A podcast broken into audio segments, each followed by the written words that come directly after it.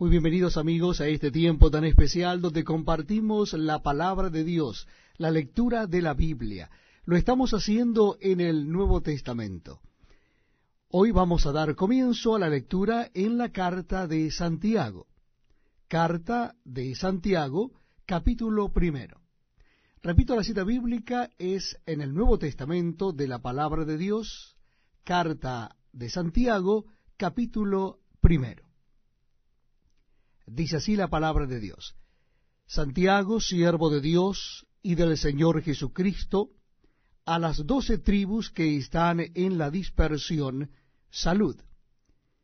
Hermanos míos, tened por sumo gozo cuando os halléis en diversas pruebas, sabiendo que la prueba de vuestra fe produce paciencia. Mas tenga la paciencia su obra completa, para que seáis perfectos y cabales, sin que os falte cosa alguna. Y si alguno de vosotros tiene falta de sabiduría, pídala a Dios, el cual da a todos abundantemente y sin reproche, y le será dada. Pero pida con fe, no dudando nada, porque el que duda es semejante a la onda del mar, que es arrastrada por el viento y echada de una parte a otra. No piense, pues, quien tal haga, que recibirá cosa alguna del Señor. El hombre de doble ánimo es inconstante en todos sus caminos. El hermano que es de humilde condición, gloríese en su exaltación, pero el que es rico en su humillación, porque él pasará como la flor de la hierba, porque cuando sale el sol, con calor abrasador la hierba se seca, su flor se cae, y perece su hermosa apariencia. Así también se marchitará el rico en todas sus empresas.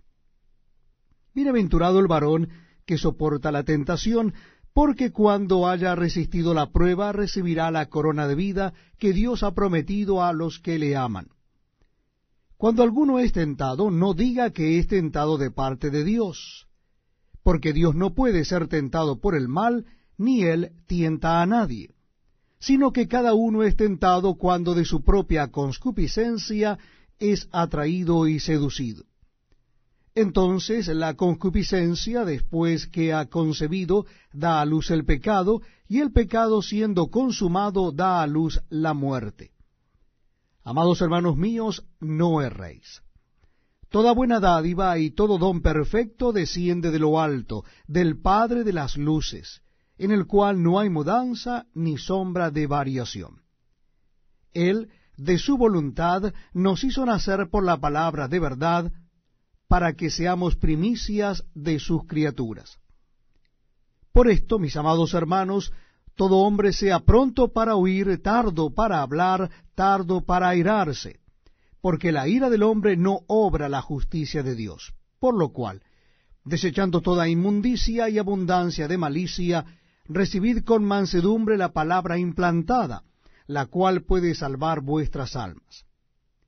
Pero sed hacedores de la palabra, y no tan solamente oidores, engañándoos a vosotros mismos. Porque si alguno es oidor de la palabra, pero no hacedor de ella, éste es semejante al hombre que considera en un espejo su rostro natural. Porque él se considera a sí mismo, y se va y luego olvida cómo era. Mas el que mira atentamente en la perfecta ley, la de la libertad, y persevera en ella, no siendo oidor olvidadizo, sino hacedor de la obra, éste será bienaventurado en lo que hace. Si alguno se cree religioso entre vosotros, y no refrena su lengua, sino que engaña su corazón, la religión del tal es vana. La religión pura y sin mácula delante de Dios el Padre es esta, visitar a los huérfanos y a las viudas en sus tribulaciones y guardarse sin mancha del mundo. Para mí es un privilegio poder estar con ustedes leyendo la palabra de Dios, la Biblia. Lo estamos haciendo en el Nuevo Testamento. Carta de Santiago, capítulo 2. Repito la cita bíblica para que usted pueda buscarla en su Nuevo Testamento de la Biblia. Santiago, capítulo 2. Dice así la palabra de Dios. Hermanos míos, que vuestra fe en nuestro glorioso Señor Jesucristo sea sin acepción de personas.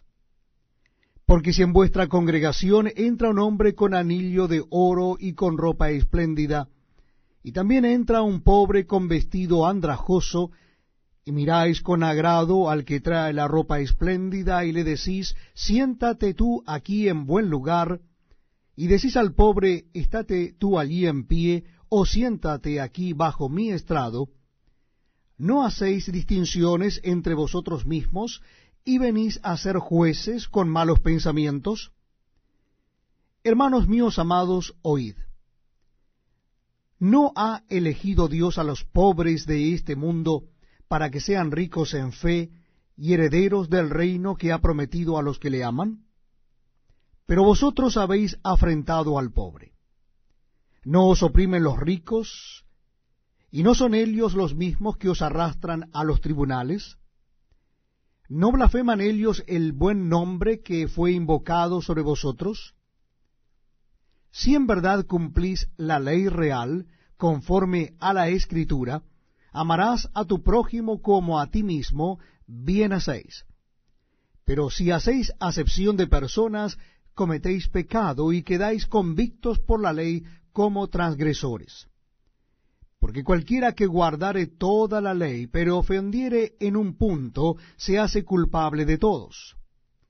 Porque el que dijo, no cometerás adulterio, también ha dicho, no matarás. Ahora bien, si no cometes adulterio, pero matas, ya te has hecho transgresor de la ley. Así hablad y así haced como los que habéis de ser juzgados por la ley de la libertad. Porque juicio sin misericordia se hará con aquel que no hiciere misericordia, y la misericordia triunfa sobre el juicio. Hermanos míos, ¿de qué aprovechará si alguno dice que tiene fe y no tiene obras? ¿Podrá la fe salvarle? Y si un hermano o una hermana están desnudos y tienen necesidad del mantenimiento de cada día, y alguno de vosotros les dice, Id en paz, calentaos y saciaos, pero no les dais las cosas que son necesarias para el cuerpo, ¿de qué aprovecha? Así también la fe, si no tiene obras, es muerta en sí misma. Pero alguno dirá, tú tienes fe y yo tengo obras. Muéstrame tu fe sin tus obras y yo te mostraré mi fe por mis obras. Tú crees que Dios es uno, bien haces. También los demonios creen y tiemblan. Mas quieres saber, hombre vano, que la fe sin obras es muerta? ¿No fue justificado por las obras Abraham nuestro padre cuando ofreció a su hijo Isaac sobre el altar? ¿No ves que la fe actuó juntamente con sus obras y que la fe se perfeccionó por las obras? Y se cumplió la escritura que dice, Abraham creyó a Dios y le fue contado por justicia y fue llamado amigo de Dios. Vosotros veis, pues, que el hombre es justificado por las obras y no solamente por la fe. Asimismo también Raab la ramera no fue justificada por obras cuando recibió a los mensajeros y los envió por otro camino. Porque como el cuerpo sin espíritu está muerto, así también la fe sin obras está muerta.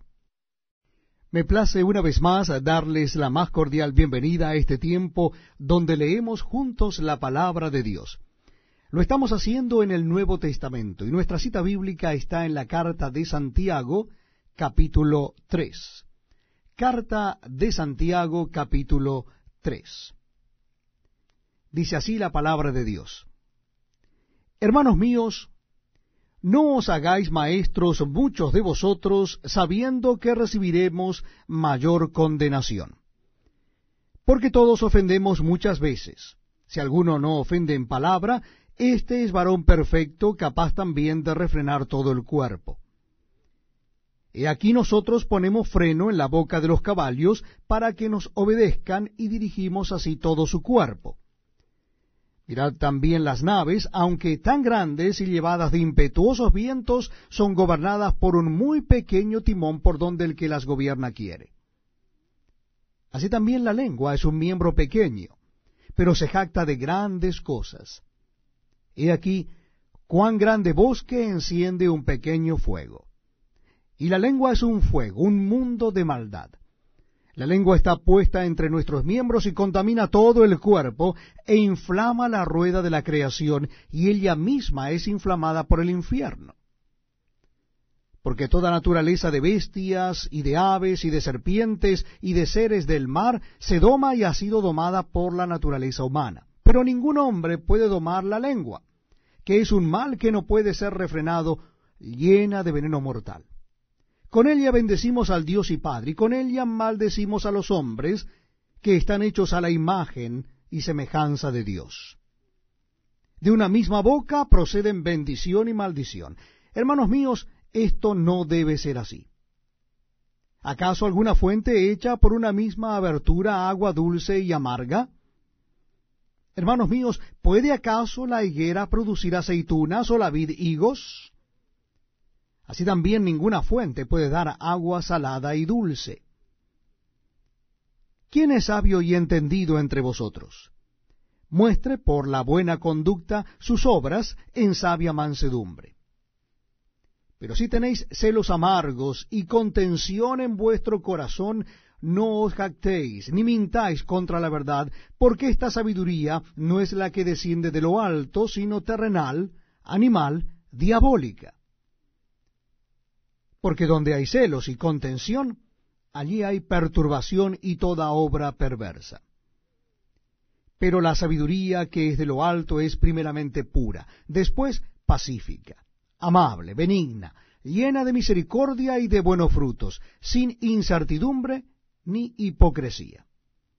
Y el fruto de justicia se siembra en paz para aquellos que hacen la paz. Para mí es un privilegio poder estar con ustedes acompañándoles en la lectura de la palabra de Dios. Lo estamos haciendo en el Nuevo Testamento y nuestra cita bíblica es en la carta de Santiago. Vamos a leer el capítulo 4 de la carta de Santiago. Les invito a que busquen entonces en sus Biblias o Nuevos Testamentos la carta de Santiago capítulo 4. Dice así la palabra de Dios. ¿De dónde vienen las guerras y los pleitos entre vosotros? ¿No es de vuestras pasiones las cuales combaten en vuestros miembros? Codiciáis y no tenéis, matáis y ardéis de envidia, y no podéis alcanzar, combatís y lucháis, pero no tenéis lo que deseáis porque no pedís. Pedís y no recibís, porque pedís mal, para gastar en vuestros deleites.